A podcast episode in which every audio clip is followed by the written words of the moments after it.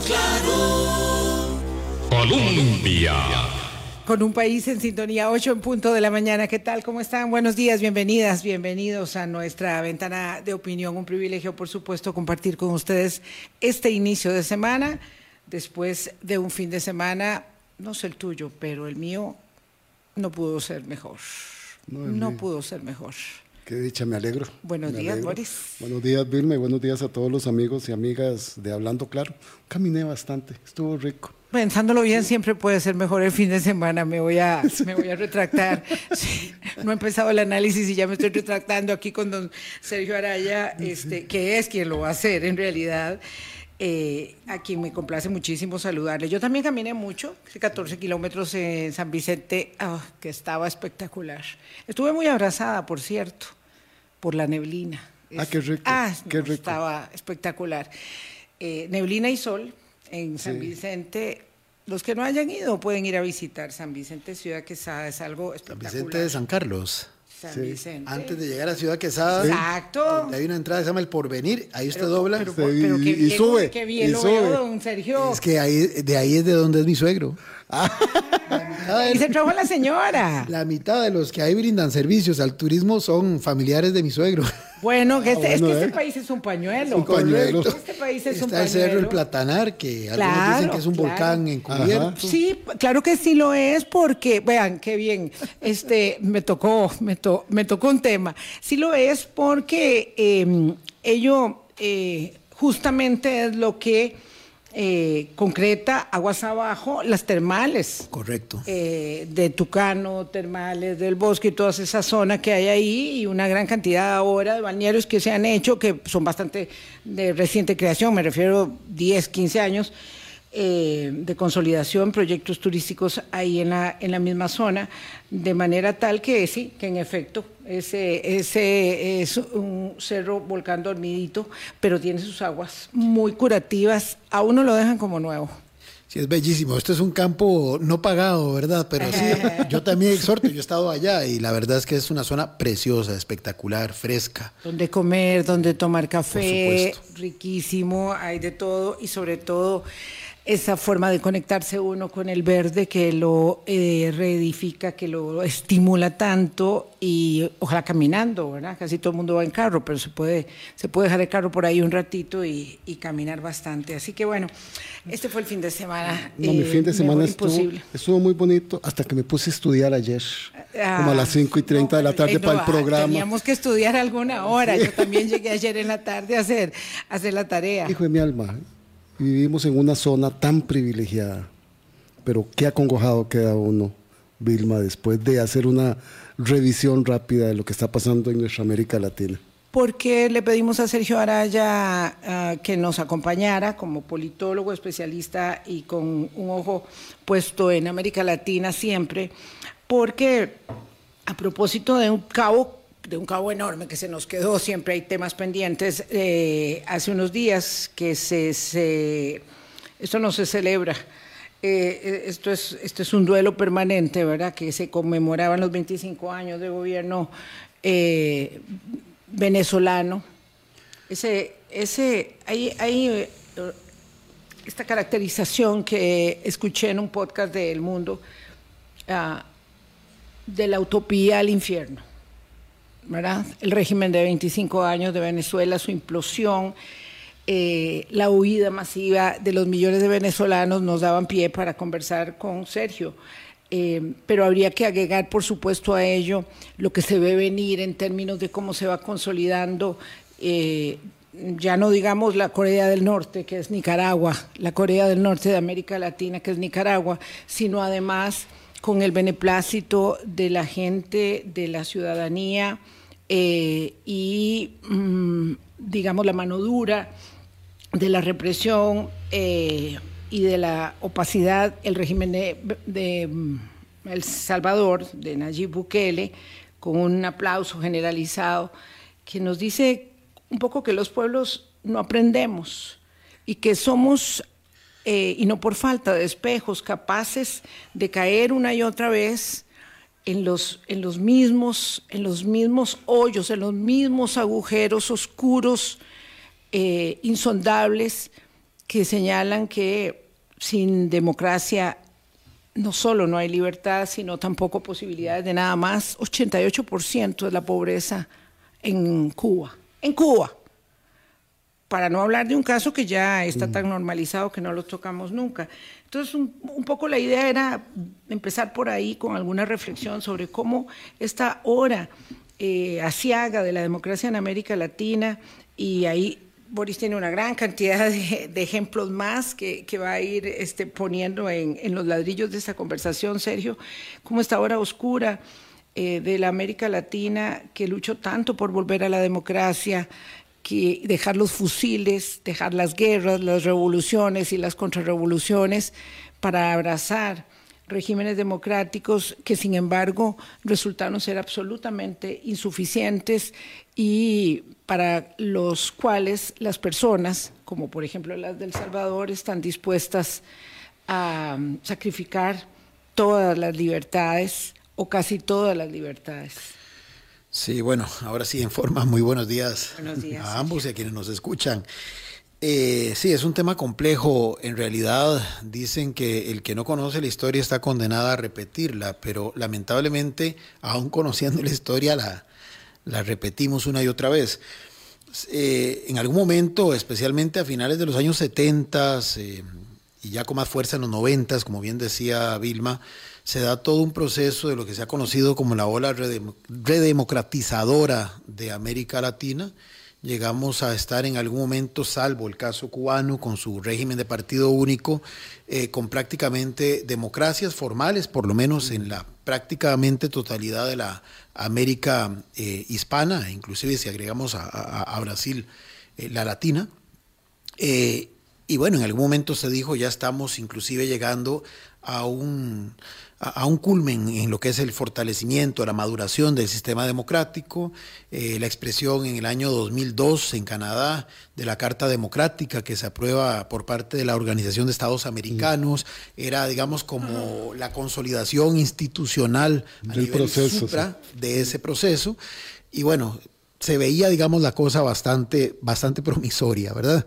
Eh, infelizmente fue en algunos casos eh, flor de un día y aquí tal vez entonces son lecciones aprendidas que uno tiene que comenzar a entender. Eh, una cuestión es que usted alcance, digamos, eh, la culminación de un conflicto, de una, de, de una situación violenta, como por ejemplo la firma de los acuerdos de paz en la mayoría de los países que estaban en guerra civil en Centroamérica. Y otra cosa muy distinta es que derivado de eso realmente se logre en muy corto plazo consolidar una institucionalidad robusta que sea capaz de autoblindarse. Porque tenemos que entender que la sociedad va a estar siempre impregnada de fuerzas que van a tratar de contrarrestar lo que se ha conseguido. ¿Por qué? Porque en los anteriores sistemas, y viéndolo en una lógica de intereses y no básicamente del bien común, pues siempre hay actores que se ven beneficiados con un statu quo determinado y que al cambiar ese statu quo se ven afectados para mal en sus intereses, en la consecución de sus intereses. Por tanto, siempre van a haber fuerzas que van a querer de alguna forma que ese estado de cosas que aparenta ser el más eh, loable, el más eh, eh, positivo posible, varíe.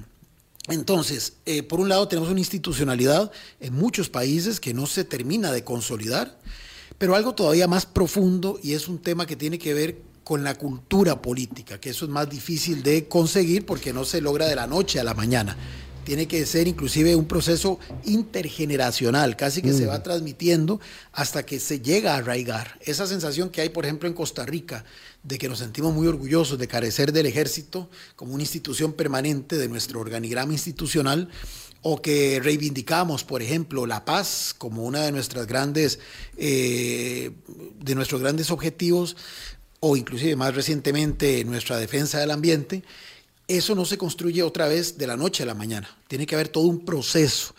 Y si usted no tiene eh, ciudadanas y ciudadanos, en este caso, convencidos del valor de la democracia, es más fácil eh, hacerlo renunciar a algo en lo que todavía no están totalmente imbuidos. Claro. Entonces tenemos, por un lado, una institucionalidad que está en proceso, bastante débil, y por otro lado tenemos una cultura política también bastante porosa, a cualquier tipo de contracorriente que la venga a eh, desestabilizar. Y agreguémosle como un tercer elemento, y eso también es una realidad, en algún momento nos circunscribimos a la dimensión política de la democracia, pensando que con cumplir con ciertos estándares de la democracia política ya estábamos logrando ese ideal democrático. En este tercer elemento, don Sergio, si revisamos el calendario electoral de América Latina, estaríamos diciendo estamos cumpliendo. Correcto. Elecciones recién celebradas en El Salvador 4 de febrero. Panamá el próximo 5 de mayo. República Dominicana el 19 de mayo. Y hoy están en elecciones, eh, este domingo, perdón, que viene en elecciones ah, municipales. Municipales. República Dominicana el 19. México el 2 de junio. Uruguay el 27 de octubre. Venezuela en una fecha por determinar. Entonces pareciera que por ahí Correcto. estaríamos nosotros viendo luces que no son del todo claras. Claro, y es que vea qué interesante esto, pero antes de entrarle a ese tema que es súper medular y que es fundamental para, por ejemplo, eh, desmitificar algunas ideas que alguna gente tiene cuando hace una lectura muy simplista de las cosas.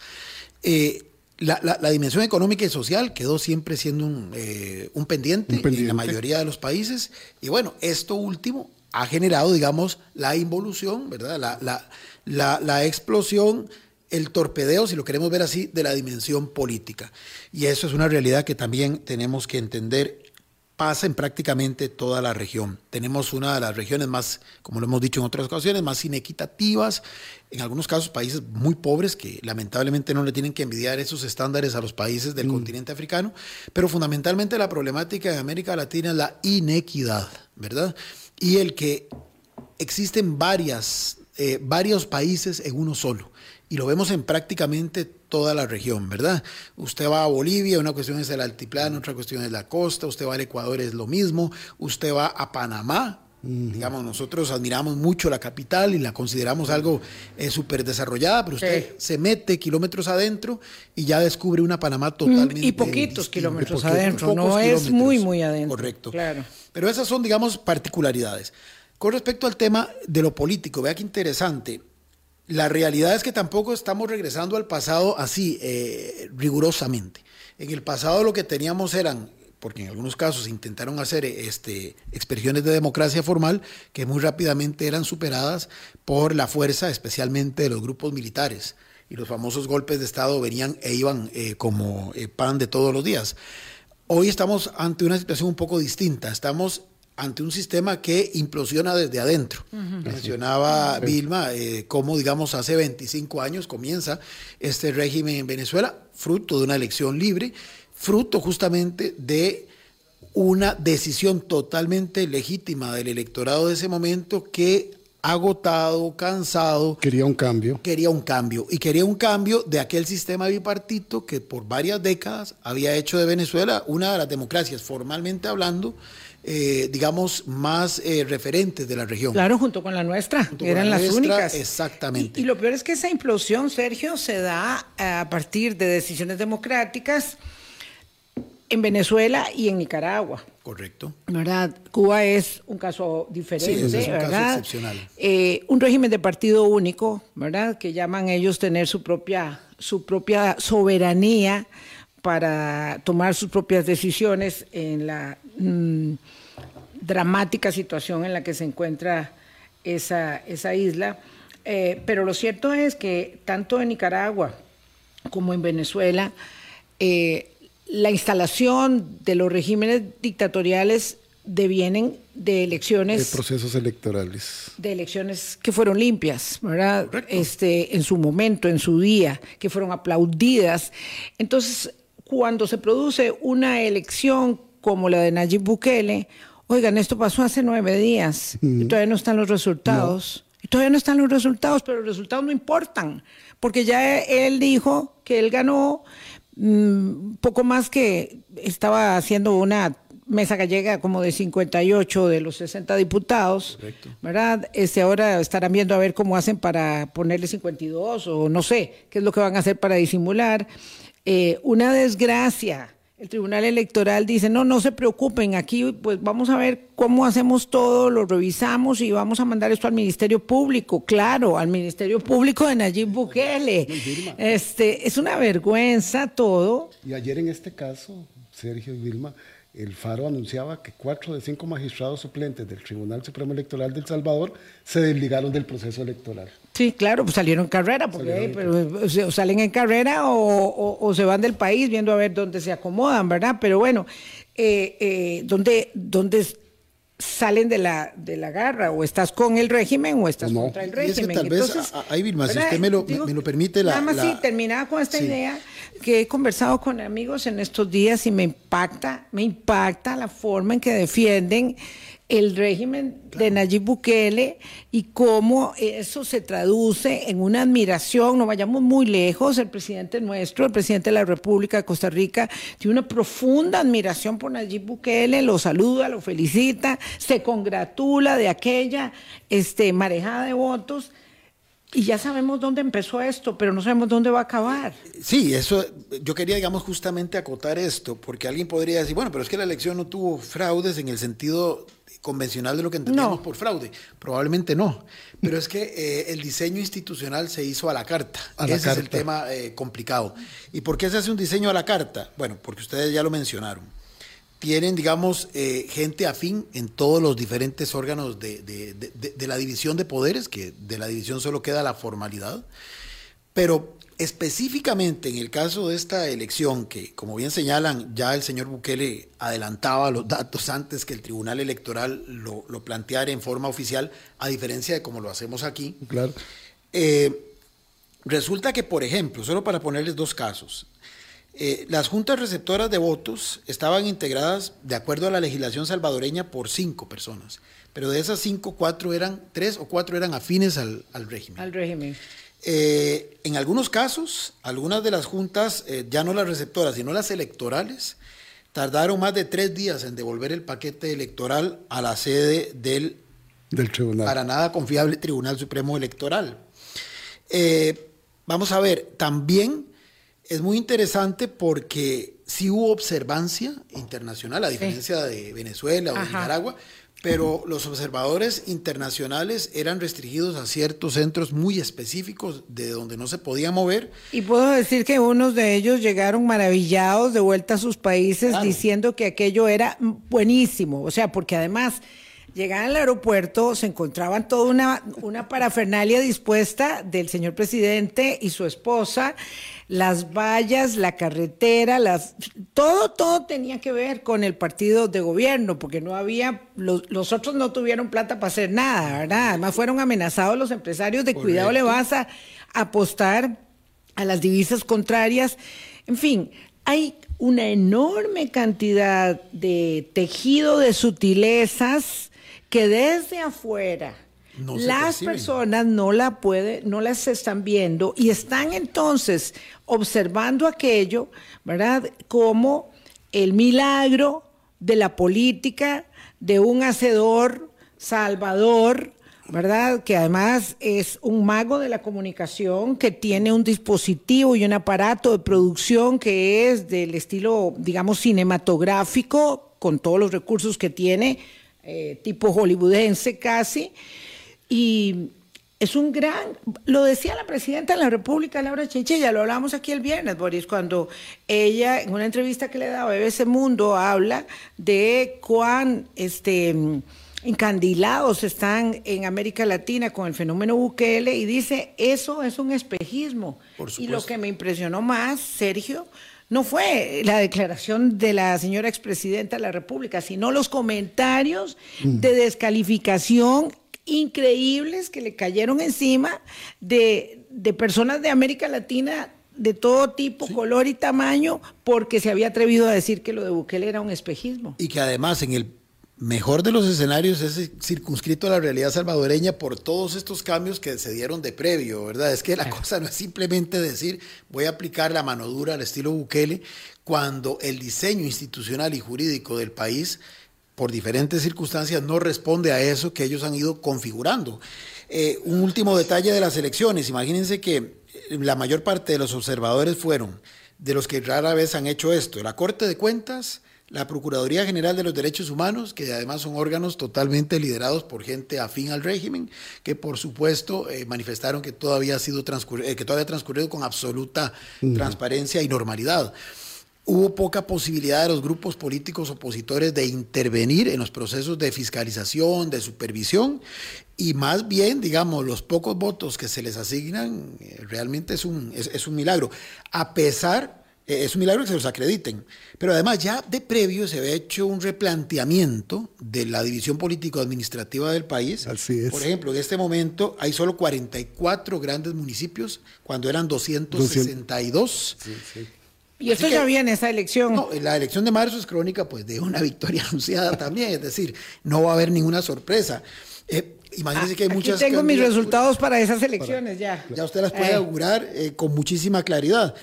Hay candidaturas de partidos pequeños que evidentemente se quedaron en stand-by porque esas alcaldías para las cuales estaban ellos diseñando su campaña ya hoy son... existen. Ya no existen. existen, son 10, 15 Sí. veces Ya no más grandes. Más grandes. Entonces a lo sumo pelearía una aldea, como llaman ellos. Pero Sergio, es que eso es muy importante reseñar. Con- cuando se tiene el control de las instituciones, Correcto. en el último informe a la nación que hizo el presidente Bukele, llevó este proyecto de ley y rápidamente fue Porque aprobado viene gobernando porque tiene mayoría de- aplastante en la Asamblea ustedes se pueden Legislativa. imaginar que alguien que dice aquí, ¿verdad? Eh, el gobernante turno, aquí tengo 84 ca- municipios, pero quiero, Quiero que sean 40. Quiero, quiero que sean 40. Y lo lleva a la Asamblea Legislativa, la Asamblea Legislativa dice, sí señor, con mucho gusto. Llega a la Sala Constitucional y la Sala Constitucional le dice, sí claro, cómo no, con mucho gusto. Vaya al Tribunal Electoral, vaya y haga las papeletas, cómo no, sí señor, con mucho gusto. Ya están Se- listas. se acabó, Así se es. acabó. Entonces, claro, esto, ¿verdad? Cuando lo, más increíble es que usted trata de racionalizar estos elementos con alguna persona y les dice, no, pero no, pero es que la gente lo quiso. Y si la gente lo quiso es porque él es bueno, es porque él es bueno.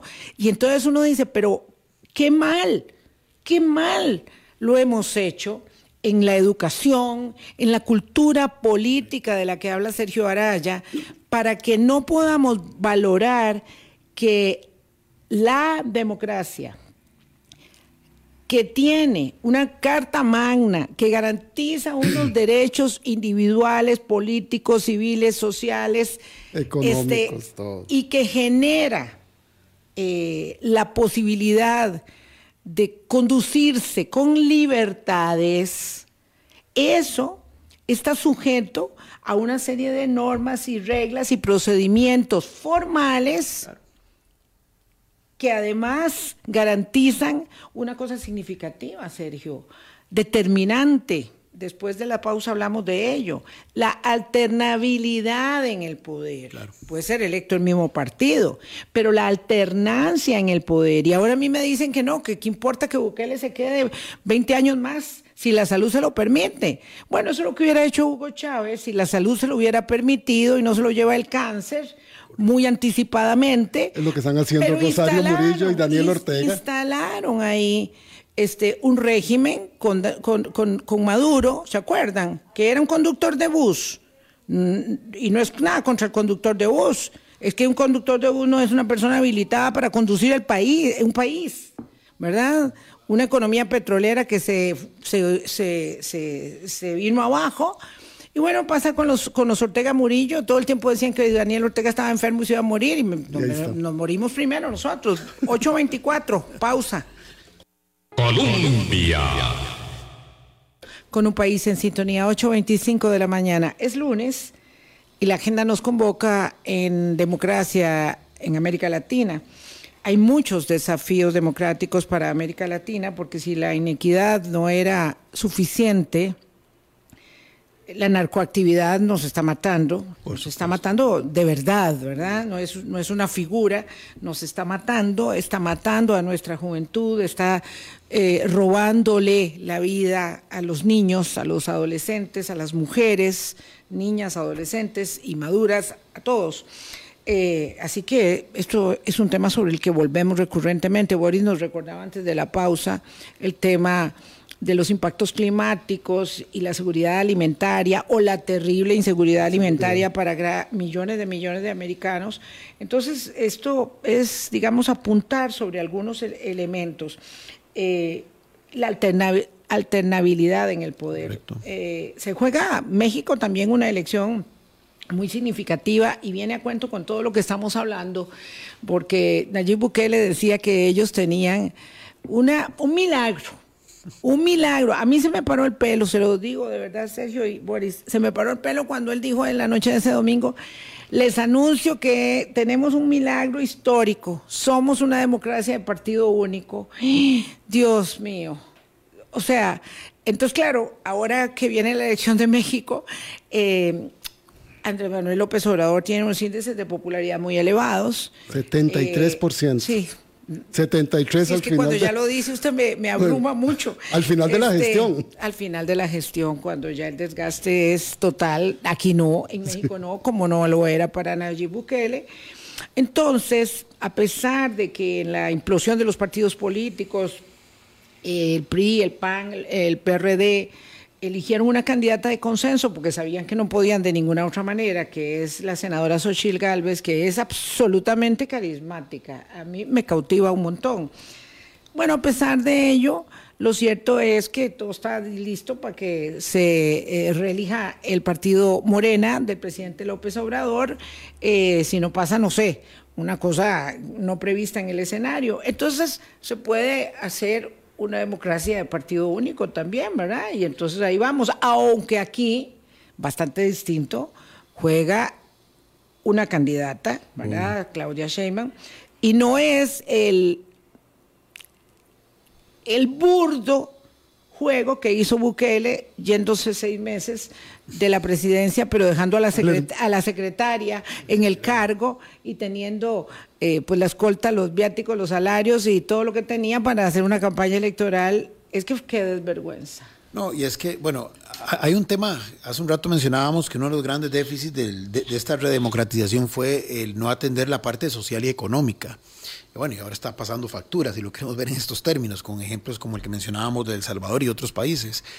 Pero aquí el problema, y lo decía una colega, Eugenia Aguirre, y tiene toda la razón, aquí el problema es que este, este nuevo sistema o este régimen, ¿verdad? Que de nuevo no tiene más que el término, eh, tampoco está resolviendo las dimensiones social y económica. Pero entonces la problemática va a ser ¿qué, va, qué va a ocurrir cuando la ciudadanía ya cansada de que esto no se resuelva, por lo menos en la vía democrática, bueno, existe siempre la posibilidad de la alternancia en el poder, o como hemos estado viendo, lamentablemente el ascenso de populismos y demagogia que lamentablemente capitaliza el sistema, pero dentro de las reglas preestablecidas. En este otro modelo, no sabemos qué va a ocurrir, pero por la historia uno sabe más o menos cuál va a ser el escenario. Va a ser la represión aún mayor, va a ser eh, el control aún más férreo, ¿verdad? Ese estado de excepción, ¿verdad? Que hoy muchos aplauden porque digamos que en términos materiales, concretos, inmediatos, les ha generado respuesta, digamos, ya se sienten más seguros para deambular por las calles, ya no tienen el temor de que los asalten, pero eso se puede eventualmente revertir, contra eh, los que hoy lo aplauden. Lo vimos en el caso, digamos, de de, Argentina antes de entrar con la famosa propuesta que ha causado tanta conmoción, donde una de las de los artículos, ¿verdad?, de la famosa ley Omnibus que ha generado gran eh, reacción airada de los que están en contra, es que quiere eh, penalizar este, criminalizar las, manifestaciones y en donde además se le atribuye a las fuerzas de seguridad la potestad de utilizar eh, armas más allá, digamos, de lo que la ley actual permite, con la sola idea, queda muy abierta la norma. Dice que a criterio de las fuerzas de seguridad podrán utilizar aquellas eh, armas y aquellas acciones que sean consideradas necesarias para, reprimir. Para, para, digamos, disociar una manifestación. Amén de que a los organizadores de las mismas se les incrementan las posibles penas eh, si se detecta que hay criminalidad detrás de ellas, de creo que de dos a cuatro años de prisión. Entonces, Claro, o sea, es un tema de que usted lo que va es construyendo un modelo autoritario, entonces vemos cómo va de la demagogia y del populismo, fruto de las deficiencias mismas del sistema, mm. a un sistema autoritario que no va a resolver el problema social ojalá lo resolviera. Claro, Yo creo que la gente estaría En el, dispuesta. caso de, en el caso de Argentina, don Sergio, Sí. el presidente Milei tiene muy claro que las medidas que tiene que tomar son tan drásticas, están siendo tan drásticas, tan drásticas, que la única forma, la, la única forma en que él ha estructurado que va a salvar a Argentina es aplicándolas draconianamente. Correcto. Y al aplicarlas de esa manera, tiene que reprimir a un pueblo que está acostumbrado a la protesta. Claro, social. pero no, pero no puede hacerlo.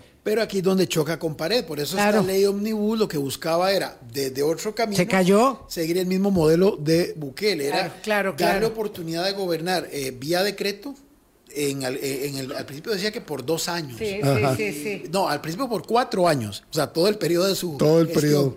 Se había negociado bajarlo a dos años y tenía que ser al año este, evaluado por las dos cámaras.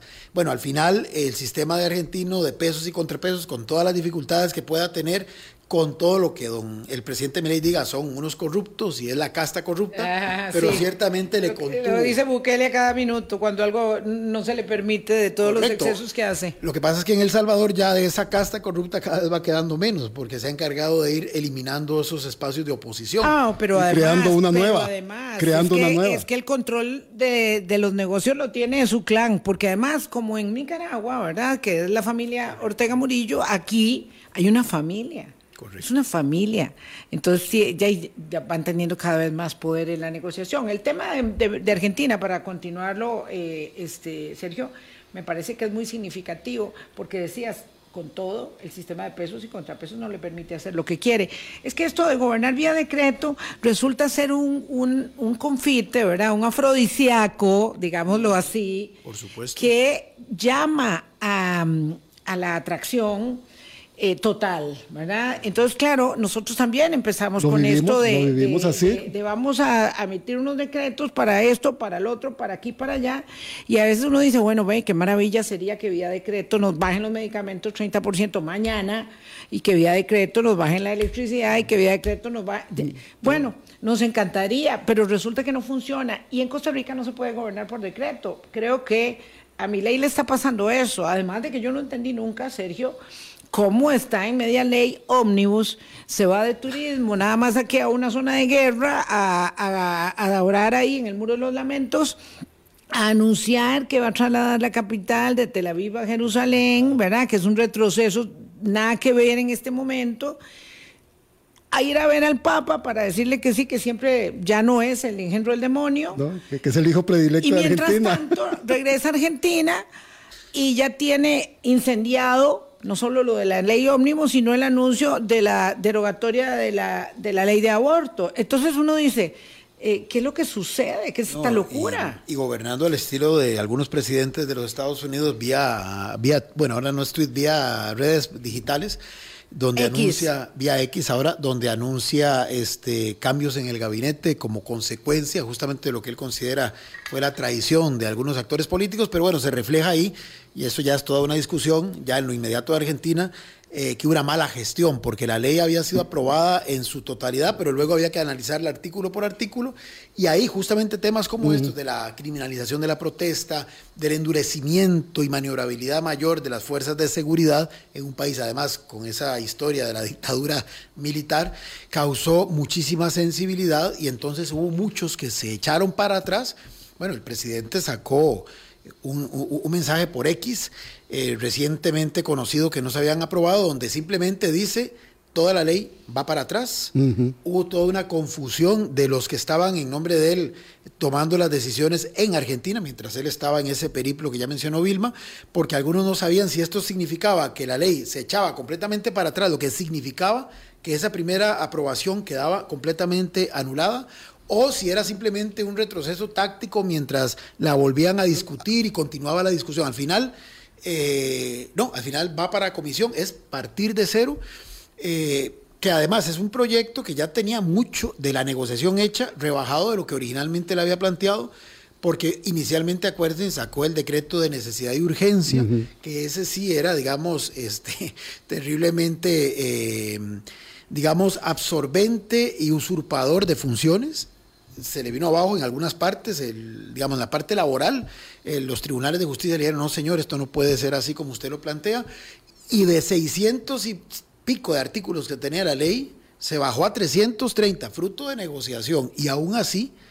como no pudo pasar en este tramo del artículo por artículo, el presidente simplemente dijo, va para atrás. Y ahora voy a ver qué hago. Pero mientras tanto, inmediatamente desarticula parte de su gabinete porque los acusa de ser, y así lo dice, y lo dijo en un comunicado que es público. A dos son meses. Traidores. A dos meses. A- sí. A dos meses. Exactamente, a dos meses. Y, y- y le- y les dijo, aquí el que está, con, o sea, o nos alineamos en la ruta correcta o son unos traidores que responden a la casta.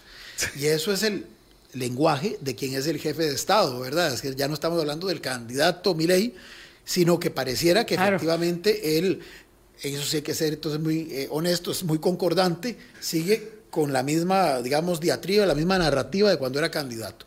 Pero le va a generar una mayor dificultad de gobernanza y de gobernabilidad porque está, digamos, haciendo agua su propia administración al interior. Claro, y porque no tiene el control, a diferencia de Bukele, de otras instancias. Y por eso es que opera el contrapeso. Si no, ahí iría. Ah, no, si no, ya la ley omnibus, man, ni siquiera se hubiera tenido que convertir en ley. El decreto este, de necesidad de urgencia hubiera sido suficiente, que era el que le daba esas facultades generalísimas. Se querían privatizar, por ejemplo, treinta y pico de empresas. Bueno, en la negociación se había bajado a veintitantas, pero igual, es borrón y cuenta nueva. ¿Qué pasó? Que va a seguir la problemática, eh, digamos, con la devaluación del peso, que ha sido, eh, bien lo decías, fuertísima. La gente lo está experimentando y por eso es que él buscaba justamente ese endurecimiento de las fuerzas de seguridad. Pero bueno, el caso argentino eh, pareciera que va a seguir en un caos muy, muy fuerte, ¿verdad? Eh, siendo uno de los países, digamos, con ese potencial importante y esto repercute a nivel internacional porque repercute en toda esta gobernanza internacional que hemos ido construyendo. Porque a este le sumamos, digamos, lo que está pasando en el Ecuador, ¿verdad? Donde la situación sigue, aunque ya no sea tan mediático, pero la, el Sigue. conflicto sigue, la escalada sigue. Eh, es la misma situación que estamos viviendo, bueno, en el caso de, de Colombia, en el caso de Chile, donde existe, digamos, serias dificultades para controlar lo que decía Vilma hace un rato, ese actor que entró en los años 80 y que se convirtió en un actor protagonista, que es el crimen organizado transnacional y básicamente el narcotráfico, que en estos escenarios de vulnerabilidad de esa institucionalidad es fácilmente este, capaz de meterse y de generar, digamos, con, eh, contraestructuras o estructuras paralelas que le sirven a sus intereses. Porque finalmente, en Río Revuelto, ganancia de pescadores. Cuando hay tanta conflictividad, cuando las fuerzas, entre comillas, que van en la línea del fortalecimiento de una institucionalidad democrática no se ponen de acuerdo, sino que viven en una permanente pugna, en una permanente confrontación, desgastándose mutuamente, ¿a quién beneficia esto? A aquellos que ese caos les permite actuar Claro. con absoluta tranquilidad e impunidad. Y no solo desde lo político, porque bien reseña don Sergio Araya lo que está pasando en nuestra América Latina Andina, Ecuador, Perú y Bolivia, calcado un colapso institucional, una debilidad, una confrontación entre los poderes, que lo que hace es alejar a la ciudadanía, porque estos, estas instituciones no son capaces de dar respuesta. Y entran ahí todos los actores felices en lo político, en lo económico, en lo criminal, para tomar posición. Son las 8.40 de la mañana. El modelo Bukele es replicable en Honduras y en Ecuador.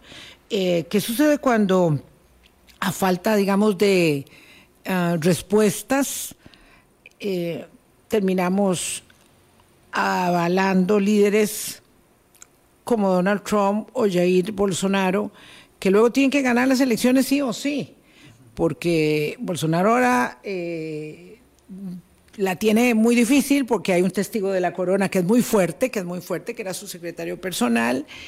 Eh, finalmente esto eh, se conducirá por las vías jurisdiccionales, pero el golpe que se asestó a la institucionalidad democrática fue muy fuerte y además en estos procesos de deterioro eh, en los que nos encontramos se va acentuando cada vez más la polarización y entonces esta deb- debilidad institucional uno la ve eh, con, con muy, muy, muy mal presagio respecto de los años que, que vienen, eh, no sabemos cuántos.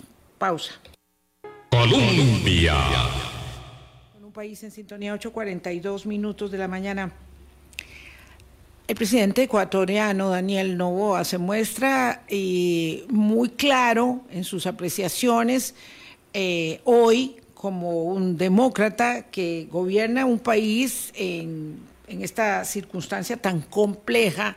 Y ese es un tema que a nosotros nos va mucho porque tiene que ver con la toma de las actividades de la, eh, de la narcocriminalidad eh, en muy poco tiempo, en muy pocos años.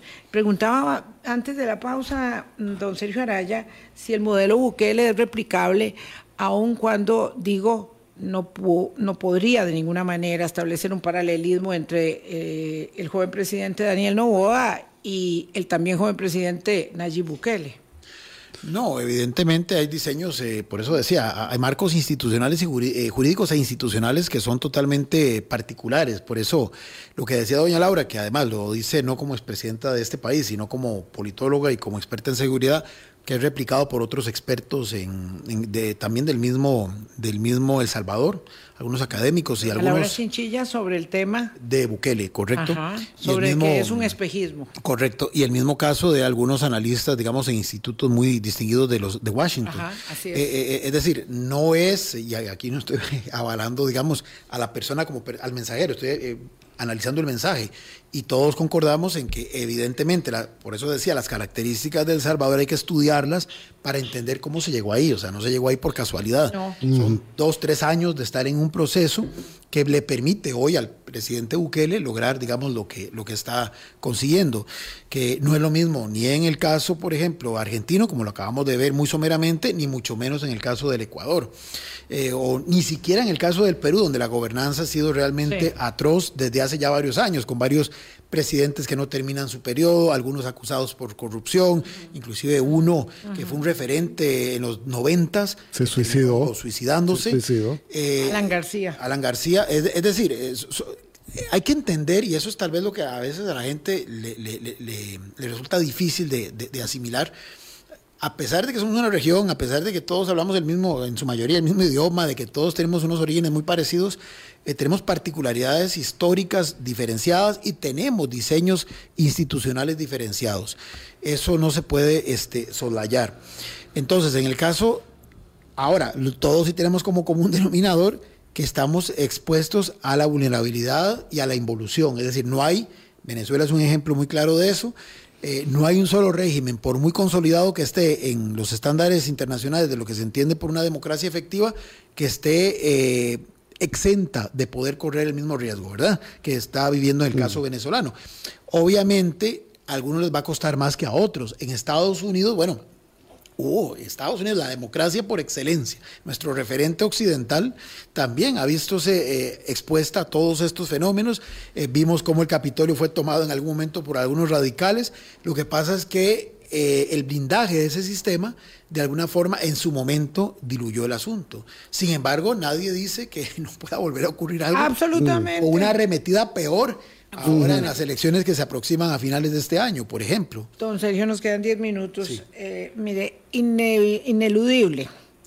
Eh, Ricardo Martinelli, el expresidente de Nicaragua, eh, perdón, de Panamá. de Panamá, se refugia en la embajada de Nicaragua después de que ha sido condenado a 28 meses de cárcel y a pagar como 20 millones de dólares de su inmensa, inmensa, inmensa fortuna eh, por corrupto, por corrupto. Ya digo, eso ya está establecido porque ya está la sentencia. Correcto. Se, eh, y bueno, y como quería ser candidato presidencial, porque según él ahí se, se, se, se, inmunizaba, digamos, de alguna manera se vacunaba, no, no le dieron los tiempos.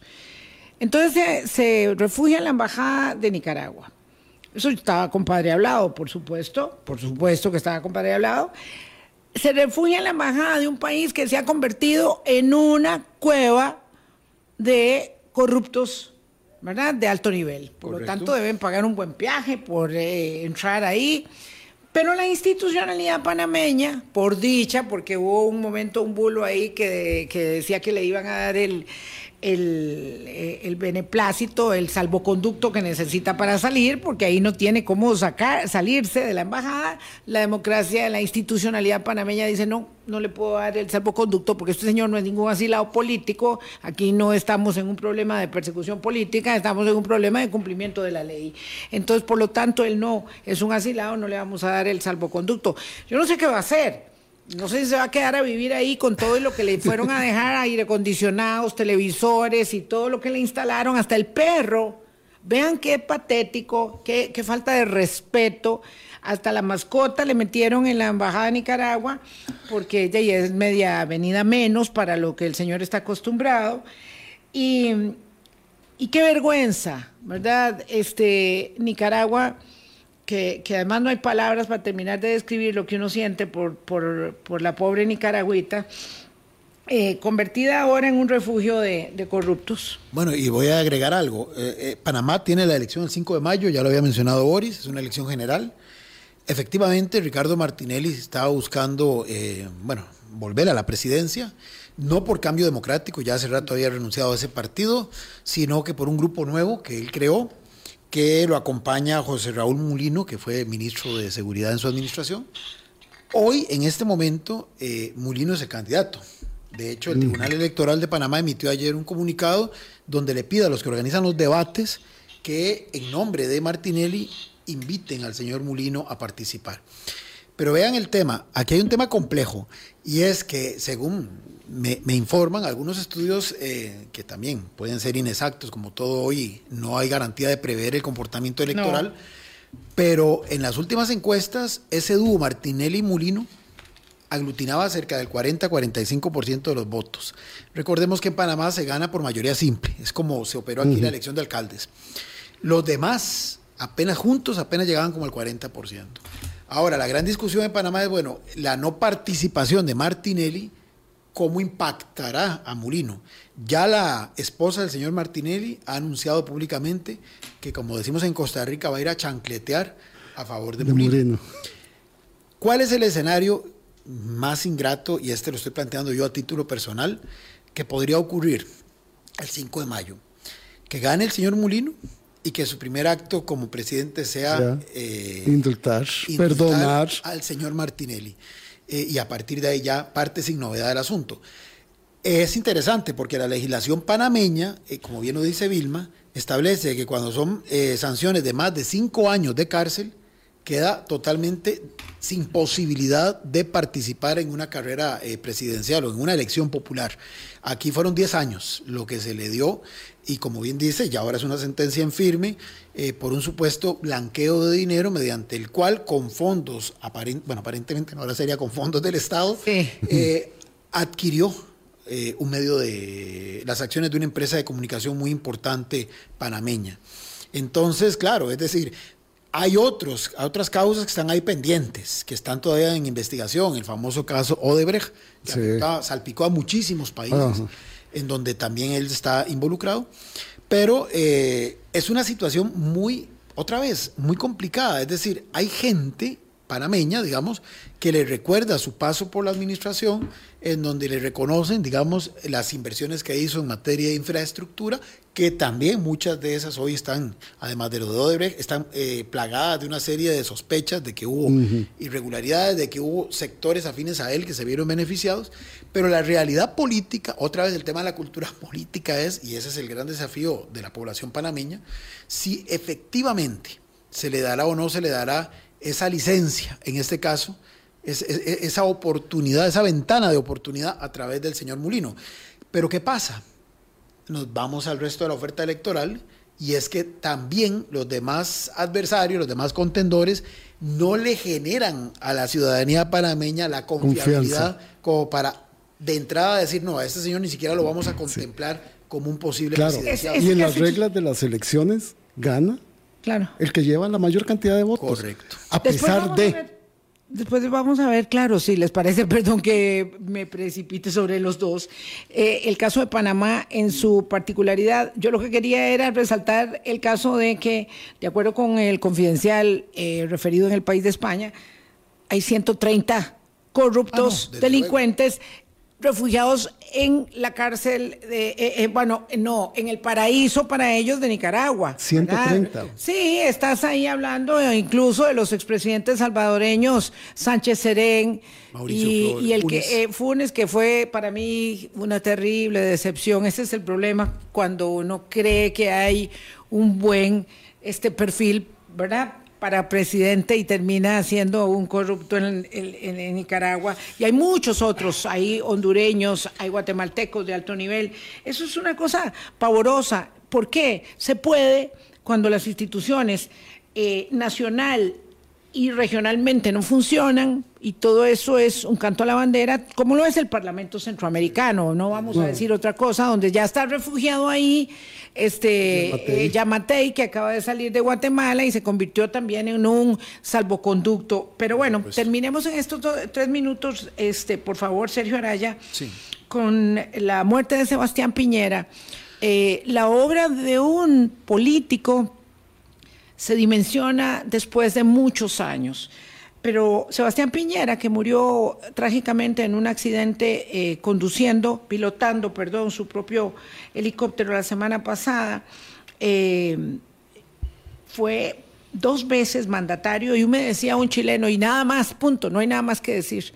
No, yo, yo creo que hay algo más que decir. Tendremos mm, mesura, ponderación, tendrán los chilenos tiempo para evaluar su figura, pero observar ese ataúd flanqueado por los expresidentes eh, que están vivos aún después de la, de, la fase eh, de la dictadura, Eduardo Frei, Ricardo Lagos, Michelle Bachelet, y la conducta tan impecable que siempre muestra eh, el presidente Boric, eh, le da a uno una sensación de solvencia democrática, de respeto a la institucionalidad que a mí, la verdad, me abruma en el caso de Chile siempre, a pesar de los pesares. Correcto. Digamos, yo lo resumiría así, en un momento de tremenda eh, confrontación social, de escalada de la tensión social que se da justamente en, en su, en su gobierno, en su segundo gobierno, eh, se, se busca una salida institucional.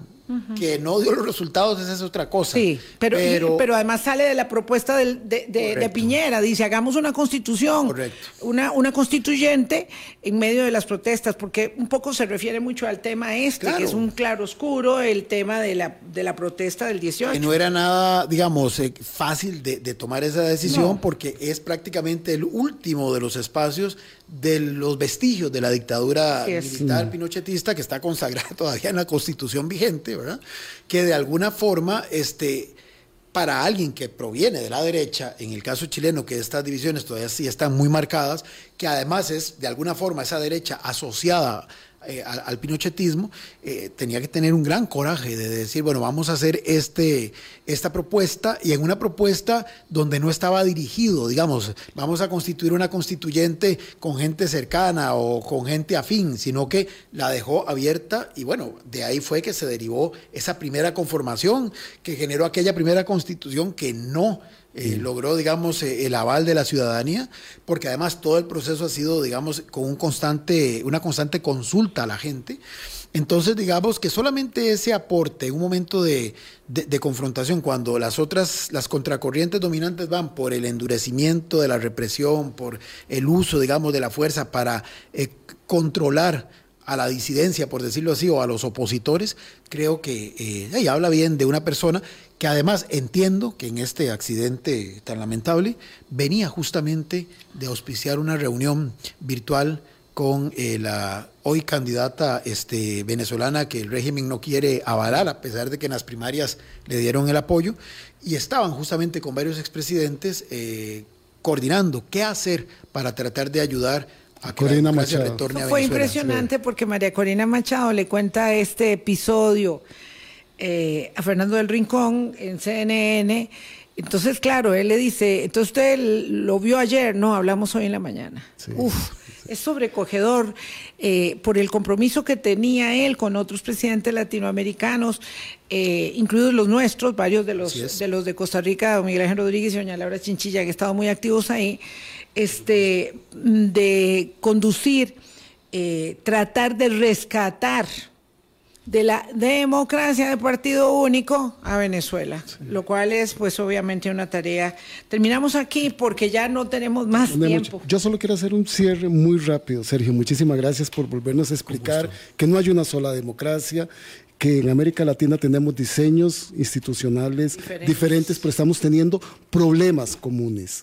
Economías que no crecen, criminalidad muy alta, infiltración del narcotráfico, una crisis energética en muchos países que nos va a traer problemas, las migraciones y sobre todo un tema que tenemos que ponerle atención, inseguridad alimentaria ya en muchos de nuestros países, que es la incapacidad de comprar alimentos por parte de las personas y familias.